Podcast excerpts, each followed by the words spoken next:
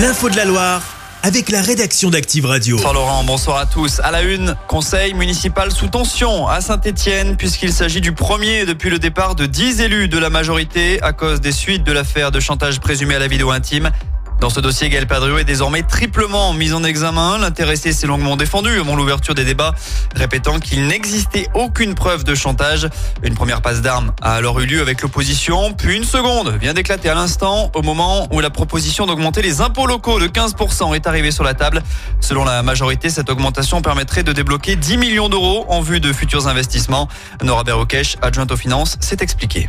Comme pour un budget de particulier, quand vous avez des dépenses, vous savez qu'aujourd'hui, je vous donne un exemple, il vous manque 15% pour boucler votre budget.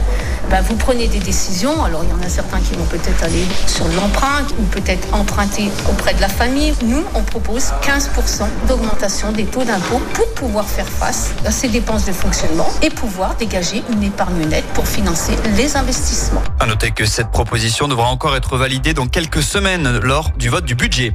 L'actu cet après-midi, c'est aussi la galère. Sur les routes, les agriculteurs ligériens ne relâchent pas la pression.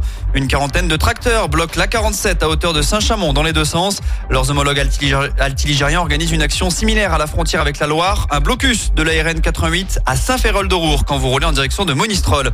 Tôt ce matin, ce sont les chauffeurs de taxi ligériens qui ont entraîné la pagaille. Le quartier Château-Creux a été bloqué par une centaine de professionnels. Ils sont ensuite partis euh, en direction de la CPM puis de la préfecture en fin de matinée. Ils dénoncent la mise en place d'une nouvelle convention avec l'assurance maladie dans le cadre de transport sanitaire. Galère sur les routes donc, mais également sur les rails. Ça coince sur la ligne Lyon-Saint-Étienne-Firminy. Un chantier a débuté aujourd'hui et va durer jusqu'au 9 février prochain.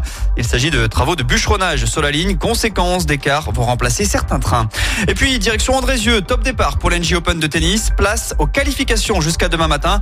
Ce tournoi féminin accueille des joueuses classées entre la 90e et la 214e place mondiale. Et les rencontres sont à suivre gratuitement sur Twitch. Chaque semaine, vous êtes plus de 146 000 à écouter Active uniquement dans la Loire. L'actu locale, les matchs de la SSE, les hits, les cadeaux, c'est Active. Source Médiamétrie, IR local, habitude d'écoute en audience semaine dans la Loire des 13 ans et plus, de septembre 2021 à juin 2023.